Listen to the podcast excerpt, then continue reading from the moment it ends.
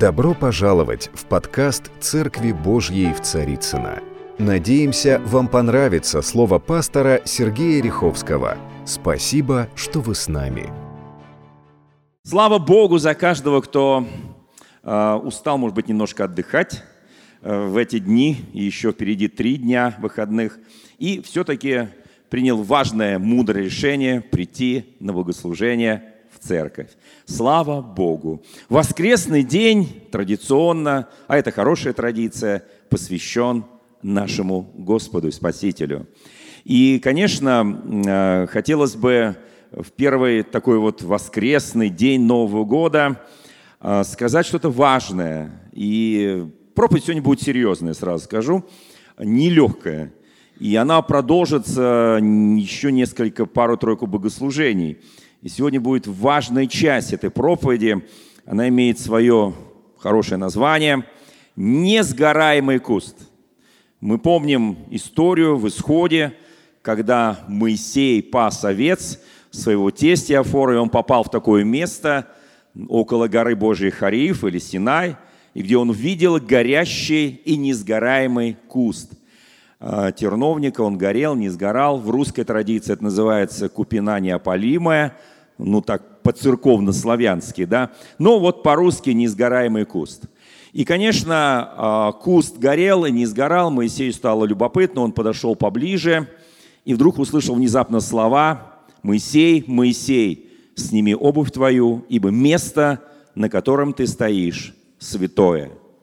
Оно свято. И он снимает свою обувь, и начинается диалог с Богом. Диалог я скажу в следующий раз, когда буду проповедовать вторую часть этой проповеди. А сегодня у нас будет как бы такое вот предисловие, но очень важное. Кто знает, что Бог святой? И Бог хочет, жаждет, чтобы народ его тоже был святой. И апостолы, обращаясь к народу Божьему, так часто и пишут о святости народа Божьего, обращаясь к нам как к святым и дивным и праведникам. И, конечно, в начале года хотелось поставить очень высокие цели, высокие такие, знаете, стандарты Божьей святости в нас, Божьей праведности в нас, Божьего целомудрия в нас, Божьего благочестия в нас – хотелось бы прям с самого начала мы начинаем с вами, как всегда, читать Священное Писание. Я так понимаю, что 1 января не все были способны в силу усталости, а может быть, кто-то уже и начал читать «Бытие». Может быть, кто-то уже прочитал несколько глав бытия. Слава Богу за вас!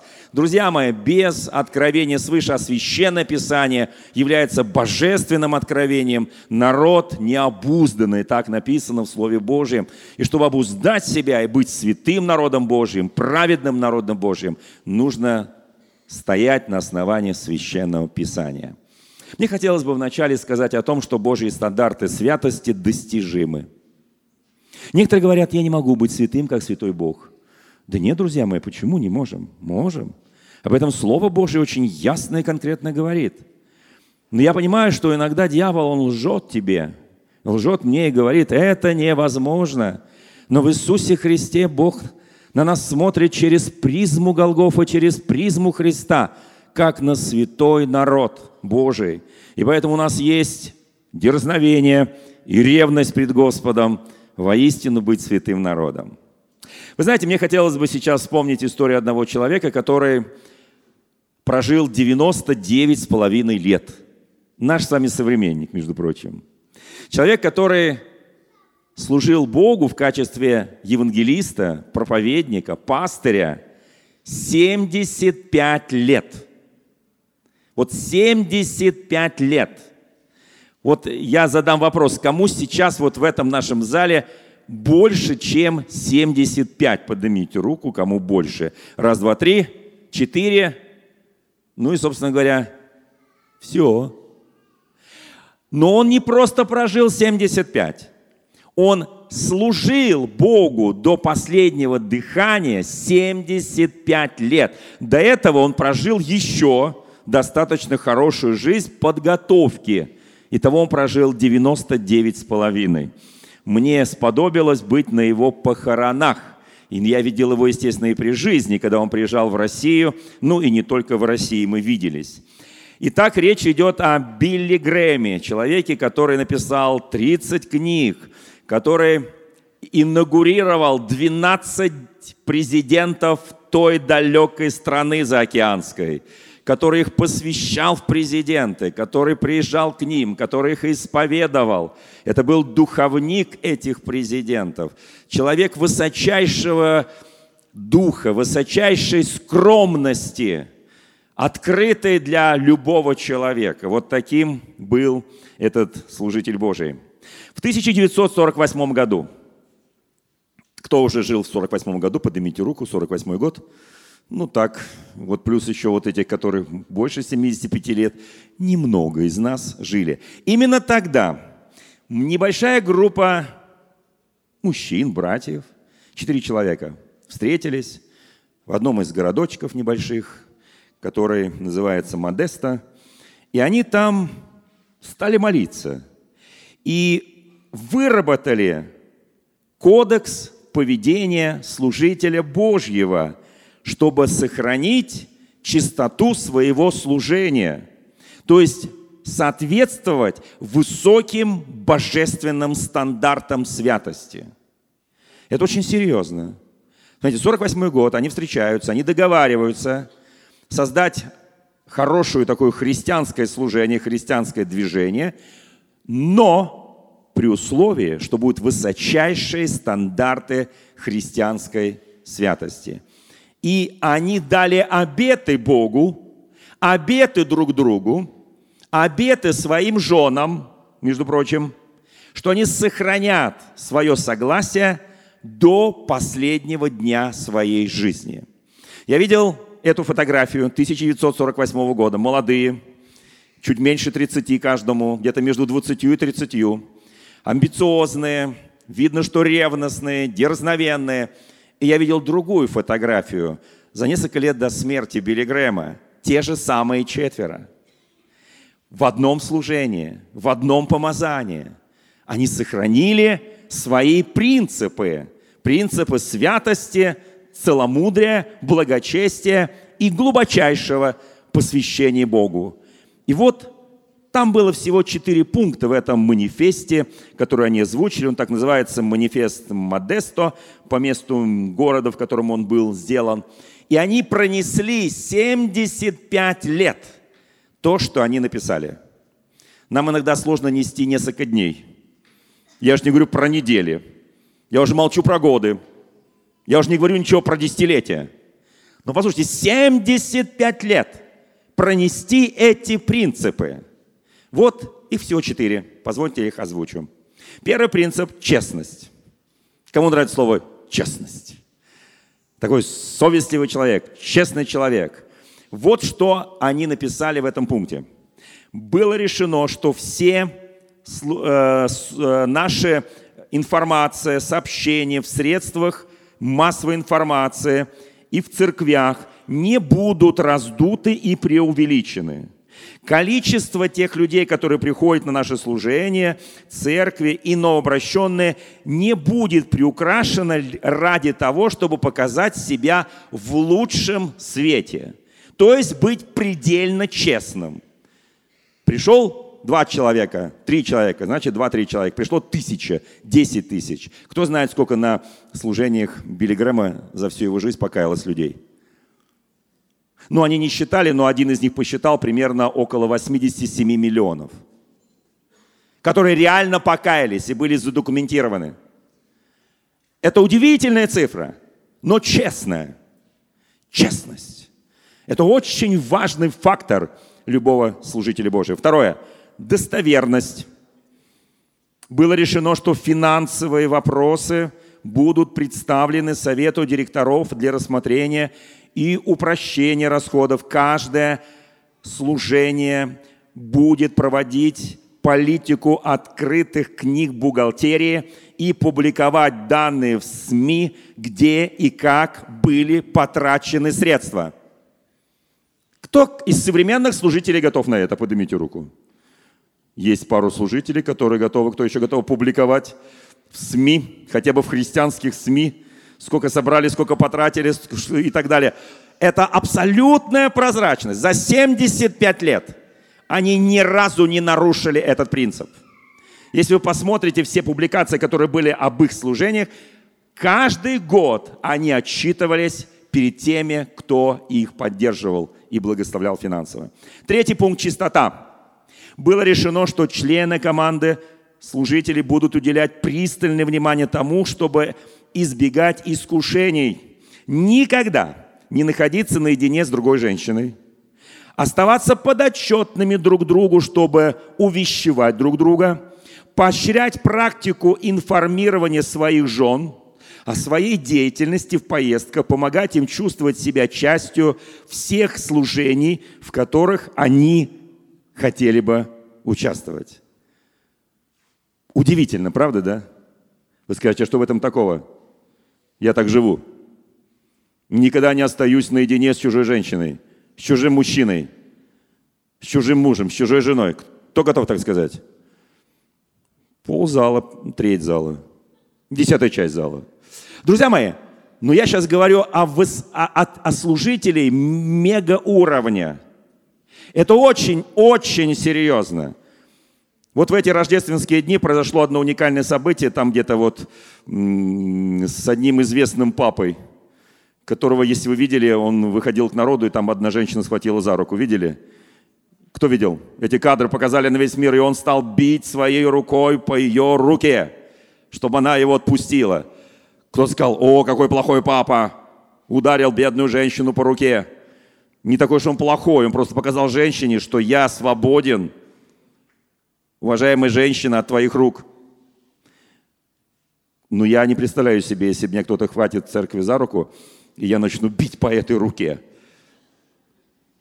Я не знаю, кто-то кто не экспериментировал так со священнослужителями? Хватал и не пускал? Папа очень просто, он просто начал бить по руке. Не знаю, для меня это... Я, я, я, я допустим, Христа представить не могу. Женщина его дотронулась до одежды, он начал ее бить. Ты чего схватила мою одежду?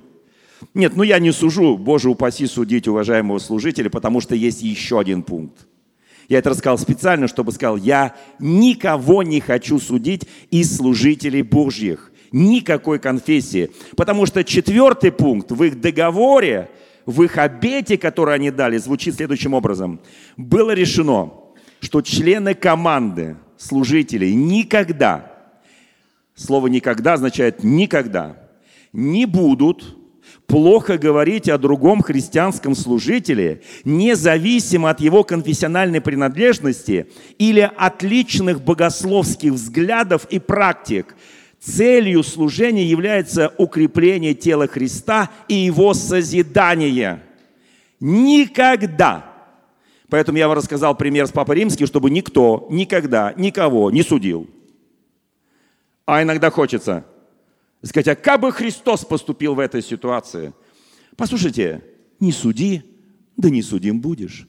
Тем более мы сегодня будем говорить о, чуть-чуть коснемся Нагорной проповеди Христа, которая легла в основу и символа веры, и много чего, и вообще символ, э, не просто символ, а это реальное повеление о конкретных практиках, которые должны быть в жизни каждого христианина. Вы знаете, э, Билли Грэм был человек скромный. Он никогда не забывал о своих корнях. Они были не очень... Он из очень простой семьи. Никогда не позволял популярности превращать его в эгоиста. Знаете, у нас бывает вот столько популярности по сравнению там, не знаю, с Билли а мы уже эгоисты, мы уже гордые, мы уже тщеславные, мы уже надменные. Он никогда это не позволял себе. Несмотря на то, что он часто обедал и ужинал с президентами разных стран, с королевой Англии и так далее, с большими бизнесменами, никогда не позволял себе бестактных действий по отношению к любому человеку, который встречался на его пути. Вот есть такой пример, я э, просто здесь он зафиксирован. В 1953 году, кто знает, что в Америке была такая ситуация, когда черные не могли быть с белыми? Как это называется? Как? Сегрегация, спасибо. Я думал, скажут апартеид. Апартеид – это в Южной Африке. Это сегрегация, то есть, э, вот, так сказать, по, по Мичурину, так сказать, этих туда, это чистое, это нечистые. В 1953 году, когда еще сегрегация была в самом махровом рассвете, когда по принципу цвета кожи негативное либо позитивное отношение к людям, к белым хорошее, к э, не белым, черным плохое. Билли Грэм, находясь в огромнейшей аудитории, тысячной аудитории, увидел, как служба порядка поставила специальные ограничительные столбики, чтобы черные не переходили границу к белым. Он остановил свою проповедь. Он спустился в зал. И он лично снял все эти столбики. Это еще до того, как был знаменитый марш на Вашингтон. Он показал то, как мыслит сам Бог, а не то, что думают политики и люди – он четко показал эту разницу. Он о себе говорил так, я не великий проповедник, я не претендую на роль великого проповедника. Я много раз слышал великие проповеди и хотел бы быть одним из таких великих проповедников. Я обычный проповедник. Я просто делюсь Евангелием наилучшим образом, как умею. И я испытываю всякий раз страх пред Богом, когда говорю Слово Божие – потому что это позволяет мне дотронуться к Божьей славе и не приписывать себе никаких плодов.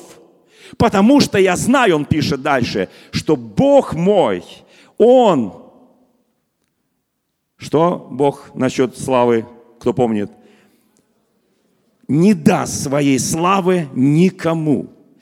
И дальше он сказал, если Бог отнимет свою руку от меня, у меня не будет больше духовной силы. Весь секрет успеха наших служений, это секрет называется Бог, отвечающий на наши молитвы. И я ничего не могу приписать себе. Знаете, мне нравится такой подход. Кто скажет, ну, мы же не проповедники, мы же не священники – это неправда. Каждый из нас священник. Мы царственное священство. Каждый из нас проповедник. Мы сейчас не меряемся уровнями. Мы говорим, что каждый из нас свидетельствует об Иисусе Христе. И вот это правило, оно распространяется на всех. Если мы в малом верны, Бог нам дает большее. Если мы не верны в малом, Бог нам не дает большее. Знаете, есть очень хорошее место в Священном Писании. Сейчас прочитаю несколько чудесных э, стихов из книги «Притч». Итак, есть один стих, который мы знаем все. 19 глава, стих 21. Притчи. «Много замыслов в сердце человека, но состоится только определенное Господом». Поднимите руку, кто знает этот стих. Второе, кто любит этот стих, поднимите руки кто верит в этот стих. Что-то с каждым разом все меньше рук. Понятно. Давайте еще раз. Дорогие мои, у каждого человека много замыслов. Правда? Вообще, кому это написано? Это написано к людям верующим. Друзья мои, неверующие Библию не читают. Верующие читают. Когда верующий читает, и он читает для себя – я не против, пусть читают все неверующие. У меня очень много друзей, которые пока еще на пути к Богу. Я всем подарил Библию, и они читают и говорят, слушайте, э, Ветхий Завет читать не можем, но новый нам очень нравится. Слава Богу. Это уже какой-то плюс. Но это Ветхий Завет, это книга притч. И вот что здесь написано. Много замыслов в сердце человека, но состоится. Это старое такое еврейское слово, которое говорит осуществиться по Божьей воле. Только то, что определено, слово определение – это воля Божья, что определено в недрах Божьих, в глубинах Божьих, определено каждому из нас. Есть воля Божья, которая всегда благая, угодная, совершенная. Эта воля Божья принадлежит каждому из нас, дорогие братья и сестры. И наша цель по жизни – познать волю Божью. И тогда Не те мои замыслы, а замыслы, инспирированные Духом Святым и Божьей воле, они обязательно исполнятся в моей жизни, потому что исполняется. Вы знаете, некоторые говорят, видимо, воля Божья была, чтобы у меня все грохнулось. Да нет.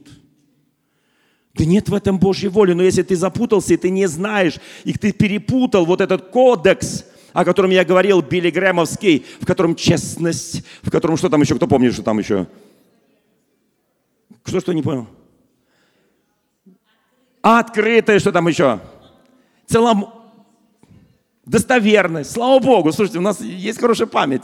Потому что я знаю, когда кончается богослужение, если кто-то вспомнит хотя бы 3% из того, что говорил проповедник, это вообще чудо.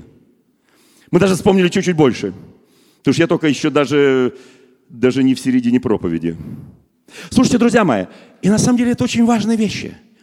Бог говорит нам, твои замыслы, это твои замыслы. Но они должны быть инспирированы мной, и они состоятся только тогда, когда ты вошел в мою, в, в мою волю, в мое предназначение. Тогда все это... И ты начинаешь делать глупости. Ты это начинаешь рушиться. Ты это делаешь, не получается. И говоришь, Бог, Почему рушится, почему не исполняется? Бог говорит, это твои замыслы. Он тебе, мне, христианину, говорит, это разве у нас не было такое в жизни, что мы что-то начинали?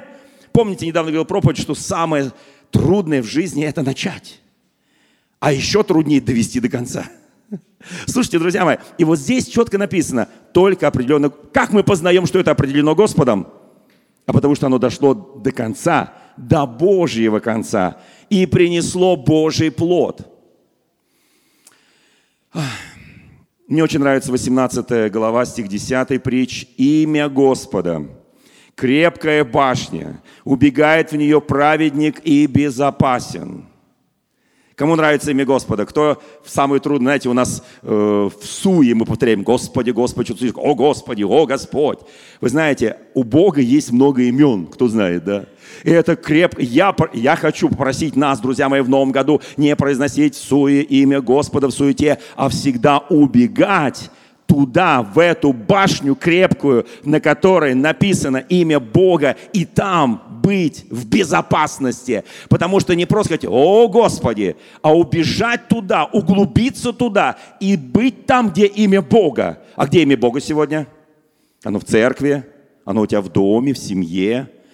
Вообще, друзья мои, я верю, что в 2020 году в России – будет десятки, сотни тысяч домашних церквей. Мы говорим, как пробудить Россию? Да, создание мегацерквей, еще что-то, но это так, знаете, во многих странах есть мегацеркви. Но если в России, в каждом городе появятся тысячи, тысячи, тысячи домашних церквей, где вся семья поклоняется Господу, послушайте, это перевернет Россию. Это изменит Россию. В конце мы помолимся за членов нашей семьи в конце сегодняшней проповеди. И я скажу, по какой причине мы это сделаем. Потому что если этого не произойдет в нашей стране, послушайте, никакие мегацеркви нашу страну не спасут. Я не против мегацерквей. Я часто проповедую в огромнейших церквях. Но я верю, что домашняя церковь – это причина и основа изменения всей духовной жизни России. Знаете, как Давид любил убегать в эту башню, на которой написано имя Господа. Только в Боге успокаивается душа моя, писал Давид. Послушайте, когда он стоял перед Голиафом, и Голиаф сказал, ты идешь на меня с какой-то прощой, с палкой, как будто я собака. Ну, здесь он оказался прав, конечно, да. Вот, что на самом деле пред Господом так и выглядел. А Давид говорит ему, я иду на тебя во имя Господа Саваофа, Бога во, воинств израильских, которые ты поносил, ныне предаст тебя Господь в руки мои. Он убежал в эту крепкую башню, и он там был в полной безопасности, и он там был праведником, и он победил Голиафа именем Бога. Не прощай. Прощай – это уже инструмент. Прощай – это метод. Послушайте, маленький камушек, который долетел до Голиафа, это дуновение силы Божьей. Я очень хочу, чтобы мы понимали эти вещи. только в Боге успокаивается душа моя.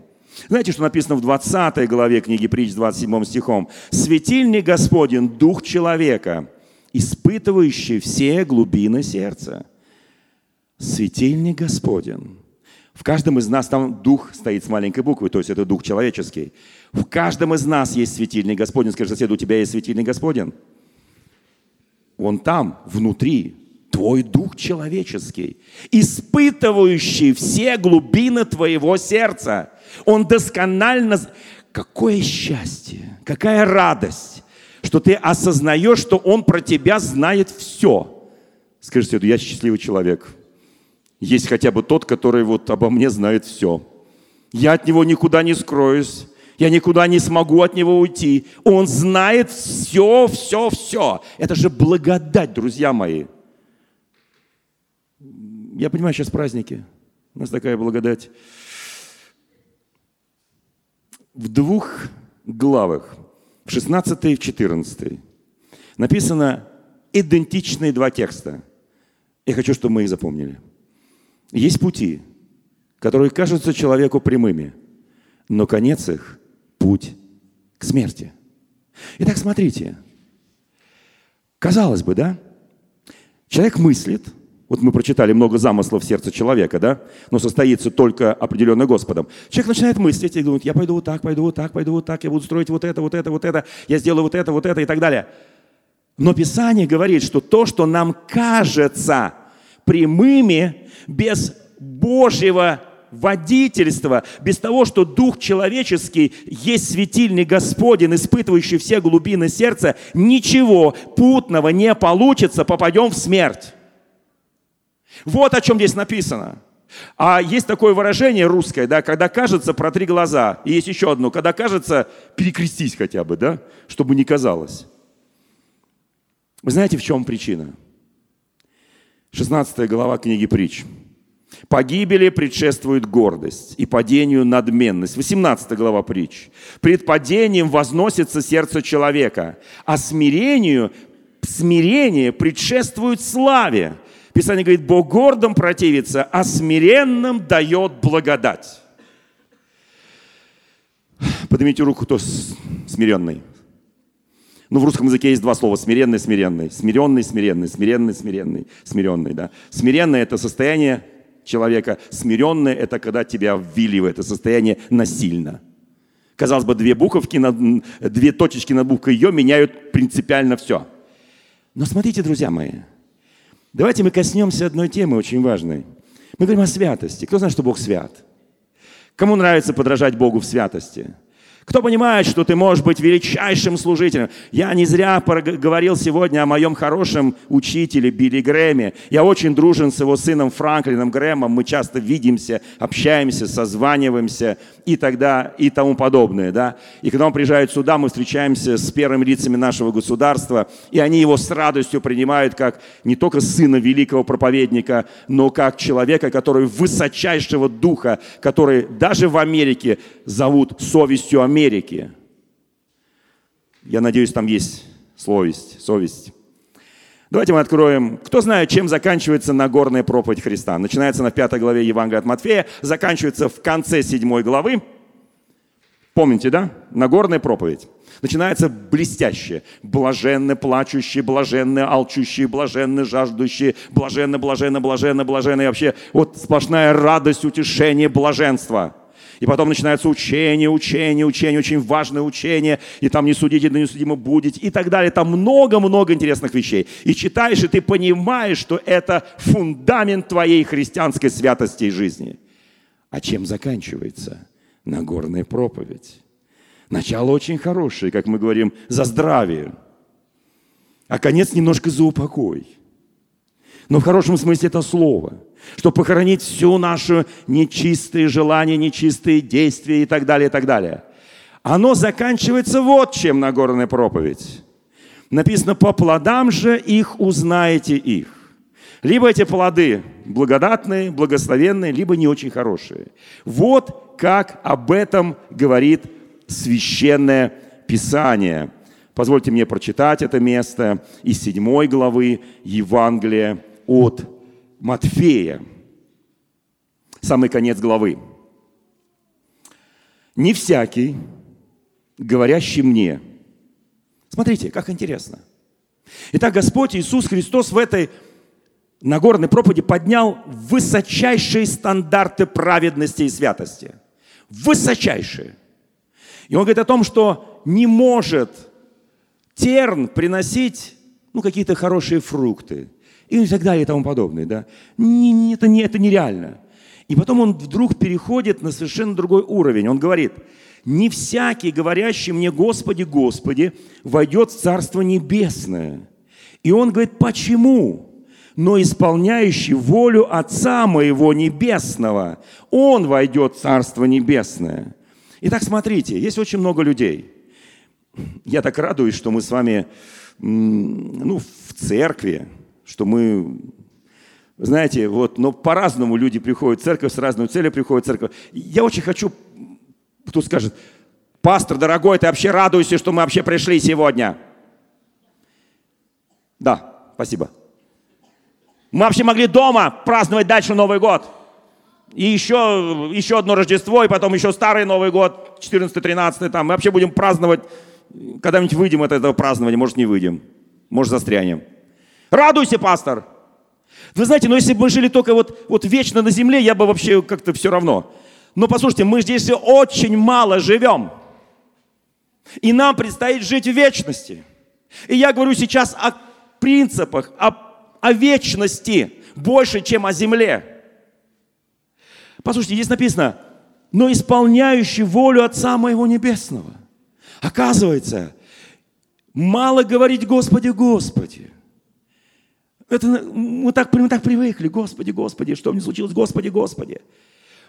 Но при этом он говорит, исполни мою волю. Знаете, есть такое место Священного Писания у Исаия. И как голодному снится, будто он ест, но пробуждается, и душа его тощая. Как жаждущему снится, будто он пьет, но пробуждается его томится, и душа его жаждет. Многие во сне только насыщаются, но утром просыпаются. И такое ощущение, что ничего не поменялось. Знаете, друзья мои, там написано, многие скажут мне в тот день, Господи, Господи, не от Твоей воли имени мы пророчествовали. Слушайте, пророчество – величайший дар, данный Богом церкви. Нам нужны пророчествующие, нам нужны пророки, нам нужны одарованные люди. Да и аминь. Церковь отличается этим от мира. Я верю, что каждый человек, каждый христианин, рожденный свыше, он пророчествующий.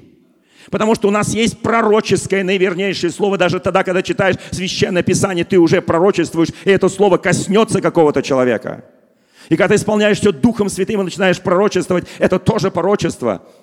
В утешении, наставление. Послушайте, они говорят, подожди, Господи, что значит исполняющий волю Твою? А разве не воля Твоя пророчествовать? Не твоим ли именем мы бесов изгоняли? Скажут они ему. Не твоим ли именем многие чудеса творили? Вы знаете, друзья мои, как вы думаете, творить чудеса – это великое дело Божье? Или не очень? 75 лет Билли Грэм со всей своей командой ни разу не нарушили ни один из нравственных пунктов святости, прозрачности, честности – не нарушили нравственности, высоких стандартов. Я знаю многих людей, через которые... Вот мне, мне как начальствующему епископу, мне иногда пишут письма. Благословенные братья и сестры, благословенные служители со всей России. И пишут, что вот ваш там такой-то пастор или такой-то проповедник или такой-то еще кто-то, вот он через него даже бесы выходили, и он напророчествовал мне, а потом я увидел у него бестактные вещи, неправильные действия. Мне что? Признать вот эти все пророчества действия ложными? Многие бесы выходили из людей, которые изгоняли силой Божьей. И здесь реальные бесы исходили, реальные чудеса. Помните пророка Валаама, кто помнит Валаама, да? Э, когда, он, когда его Валак нанял, чтобы проклясть народ Божий. Там такая силища была. Он по ночам с Богом разговаривал. Бог говорил с ним. Это мощнейшая сила Божья. И что? И где он? Он пророчествовал? Пророчествовал. Чудеса были? Были. А где он? Весь Восток знал, что кого он проклянет, будет проклят, кого благословит, будет благословен. И что? А знаете, что Христос им сказал дальше? Да, вы пророчествовали, да, вы творили. Я сегодня хочу поднять высоко стандарты Божьей святости. И Он скажет им тогда, когда они ему скажут, мы Твоим именем все это делали, я никогда не знал вас. Отойдите от меня, делающие беззаконие. Оказывается, творить чудеса, пророчествовать, делать великие Божьи дела, бесов гонять. Оно важно? Да, важно. Оно нужно? Да, нужно. Иметь веру, которая перестроит город? Да, нужно. Но никто не отменял святости. Никто не отменял целомудрия. Никто не отменял праведности. Никто не отменял. Оно было, есть и остается – Послушайте, это очень в этом году нас ожидает серьезный вызов святости, вызов праведности. Мы будем видеть даже падение тех людей, которые действовали вот так, как здесь написано, но нарушали элементарные законы Божьей святости и праведности. И поэтому было падение, как Валаама, как Анани Сафиры, как многих людей, которые пренебрегли святостью – это очень серьезно. Послушайте, дорогие мои, я знаю моего Господа. Я знаю, что Он любящий, милующий, спасающий. Я просто очень хочу, чтобы мы почувствовали это. Вы знаете, когда Моисей стоял у горящего куста, я об этом буду говорить в следующий раз, когда буду проповедовать здесь. Он даже не предполагал, чем все закончится. Ему 80 лет, он уже успокоился. И вдруг Бог с ним заговорил. Сними ту обувь, которой ты ходил по этой жизни. Это другое место. Это место святости. Здесь другие стандарты. Здесь другое отношение. И он начинает с ним говорить. Моисей начинает с ним спорить. Моисей, Моисей начинает ему возражать. И говорит ему, если ты хочешь, чтобы я служил, исцели, я за, заика, я косноязычен, исцели мою речь. А Бог говорит, нет, ты не будешь исцелен. Но уста твоего брата Аарона, они будут твоими устами, а ты будешь перед ним как Бог, а он будет, ты будешь уста к устам говорить. И он начинает с ним спорить, да я немощный, я не могу. Послушайте, Бог иногда выбирает тех, которые заикаются, которые боязливы, которые 40 лет убежали и прятались, потому что боялись за собственную жизнь. Бог иногда избирает таких людей, которых я бы сказал, Бог, почему ты избираешь их, а не вот этих знатных, умных, каких-то совершенно, но Бог берет немощное этого мира и делает из этого немощного нечто великое. Я верю, в этом зале сидят люди, которые еще даже не раскопали свой закапанный талант – они даже его еще не достали. Слава тебе, Господи, что он замедлил. Потому что в Писании написано, что он не почитайте то медлением, но Бог хочет, чтобы спасся каждый человек, если перевести на русский язык. Он иногда медлит, чтобы прийти в этот мир. Господь хочет, чтобы мы открыли наши таланты. Послушайте, друзья мои, я верю в мощные божественные таланты, данные Богом каждому человеку. Каждый, я подчеркиваю, каждому человеку. Бесталанных людей нет. Мы все говорим, я не буду. И посох это не посох. Дай мне что-то посерьезнее. Бог говорит, брось его. Ты кое-что увидишь. Ты увидишь мою силу. Ты увидишь мою власть. Посмотри, я, я покажу тебе все чудеса. Засунь руку за пазуху, он засунул. И она в проказе, опять засунь, она чистая. Я Бог. Я могу сделать слепого зрячим, немого говорящим. Но ради тебя я это делать не буду апостолу Павлу он скажет, сила моя совершается в немощи. И когда ты немощен, тогда ты силен. Знаете, что сделал Билли Грэм? Они для человеков приняли манифест немощи. Ну, по сути, Они расписали, что они без Бога ничего не представляют из себя. И очень хочу, чтобы у нас был такой же манифест. Вы знаете, ну, о Моисее в следующий раз я буду говорить. А сейчас я хочу вспомнить в завершении этой проповеди историю об одной женщине. Очень коротко, даже ничего не буду читать, перед святым причастием. Она жила в Иерихоне. Ее профессия была блудница. Она была гулящая женщина. Блудом она кормила свою семью, своих детей, своих близких, своих родных, которых у нее, видимо, было много. Они все жили на то, что она зарабатывала. И когда пришли соглядатые от Иисуса Навина, от народа Божьего, и когда они были в городе, когда их стали узнавать, и уже ворота городские закрыли, они искали, где бы спрятаться. И эта женщина приняла их у себя. Послушайте, она не была еврейка – она была язычница. Она поклонялась иным богам. Но она сделала что-то очень важное, что-то очень значимое. Она спрятала соглядатаев, чтобы их не убили. Собственно говоря, я скажу откровенно, в них-то особо и не было толку. Если так уж до конца прочитать историю, как пали стены Иерихонские. Что они там делали? Они что, искали, где можно пролом в, стене, что ли, сделать? Или какое войско Иерихонское? Да глупость все это.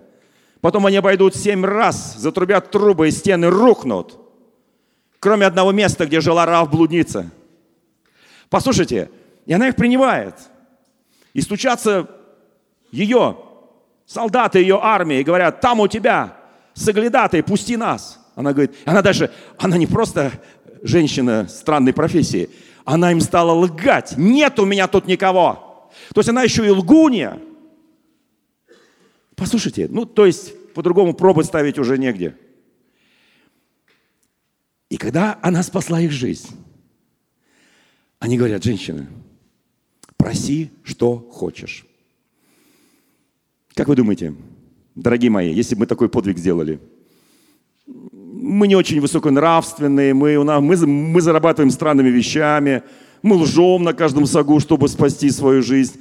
Э, ложь как бы во спасение, типа называется, вот есть такая русская традиция, ложь во спасение. Что бы мы попросили, когда соглядатые, которых она начала спускать через окно, и они спаслись, реальные пришли и сказали, там есть одна женщина, которая на нашей стране, ее убивать нельзя. Знаете, вот как думаете, что она, вот что она должна была попросить? Мне кажется, вот это то, что мы сейчас должны попросить у Бога, чтобы нам исполнить то, как пробуждаться будет Россия – Россия будет пробуждаться через домашние церкви. Это не отменяет больших собраний, это не отменяет больших церквей. Это не отменяет строительство храмов, это усиливает все. Но если не будет домашних церквей, послушайте, это пробуждение, как в 90-х, начало захлебнется. Потому что нет основы. Основа – это семья. Они говорят, может, я золото женщина? Нет, не надо мне ваше золото. Может быть, когда мы завоюем землю, тебе дать большие куски земли. Да не надо мне вашей земли, она у меня и так будет, и золото тоже. Что ты хочешь, женщина? Я хочу, чтобы вся моя семья была спасена. Пообещайте мне, что моя семья будет спасена. Дайте мне слово, соглядатые. Они говорят, странно, это женщина. У нас везде просят золото, просят наделы земли, там, недвижимость, а ты там городочек маленький какой-нибудь, тебе отдать собственность. Семья, она понимала, что просят. Женщина, одно условие. Наша армия, когда в бою, они не разбираются, где свой, где чужой. Повяжи над своим окном красную нить, красную веревку. И когда армия подойдет, она увидит, воины увидят – и ты будешь спасена. У меня простой вопрос. Через сколько недель армия подошла и взяла Иерихон? Вот ровно столько недель. Эта женщина каждое утро выглядывала в окно и смотрела, есть ли там эта красная веревка, красная нить, Она не знала, когда будет пришествие. Она не знала, когда придет вот этот народ, чтобы взять Иерихон. Мы никто не знаем, когда пришествие. Мы не знаем, когда придет Господь. Но есть красная нить спасения. Это кровь нашего Господа Иисуса Христа. Это праведность и святость, которой живем мы с вами. Послушайте, чтобы это было. Каждое утро вставай и смотри, там эта нитка или не там. Там эта красная веревка или не там. Ты сегодня благословил свою семью, ты сегодня благословил свою жену, ты сегодня благословил своего мужа, своих детей, своих родителей своих братьев, своих сестер. Послушайте, ты сражаешься за них. И когда ты сражаешься за них, то Иисус Христос пригласил раб-блудницу войти в родословную Иисуса Христа. Она стала в родословной царя Давида. Послушайте, она смотрела в будущее, и эта красная нить показывала на будущее, потому что в ее духе, в ее сердце горел огонь, не сгорающий куст – и она всегда пред собой увидела Господа. Это умнейшая женщина, которая стала пра-пра-пра-пра-бабушкой царя Давида, которая вошла в родословную Иисуса Христа. Это великая женщина. Я хочу, чтобы мы сейчас, в начале этого года, благословили тех, кто дорог нам, наших родных, близких, мужей, жен. Мы сейчас будем молиться об этом, детей наших. Каждое утро вставай. Можно последнее, последнее, что я скажу – во святое святых хранился ковчег завета. Вы знаете, он исчез при разрушении первого храма. Во втором его уже не было. Послушайте, его потом куда-то спрятали. Кто помнит, что там лежало внутри, под крышкой? Жезл, расцветший Ааронов. Манна. И скрижали – два вида скрижалей. Вторые, которые были сделаны, первые, которые были разбиты. Все три артефакта говорили о крупных согрешениях народа Божьего. Манна о ропоте. Жезл Аронов о бунте, где пало почти 17 тысяч. Послушайте, Разбитые скрижали говорили о ярости, о идолопоклонничестве. И каждый день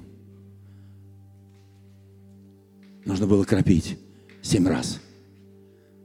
Раз в год, само собой, первосвященник. Над крышкой кровью. Над крышкой кровью. Над крышкой кровью. Чтобы никто никогда не достал эти грехи. Кровь покрывает все. Иисус Христос однажды зашел на крест. Мы сейчас будем совершать святое причастие. Он зашел на крест, чтобы однажды, одним приношением навсегда сделать нас святыми и праведными. У нас выбора нет, друзья мои, быть только святыми и праведными. У нас один единственный выбор – святость и праведность. Я знаю, это выбор, я знаю, это сложно, это вопрос веры, это вопрос ревности, это вопрос дерзновения, это вопрос посвящения. Но выбора у нас другого нет. Я хочу, чтобы исполнились все порочества России – что отсюда из России, из бывших стран Советского Союза, это для меня и Украина, и Белоруссия, и Казахстан, и Узбекистан, Молдова, отсюда, чтобы пошел огонь пробуждения на весь мир. И я верю, что каждая семья, она станет семьей. Дорогие друзья, спасибо, что были с нами. И до встречи на следующей неделе на подкасте «Церкви Божьей в Царицына.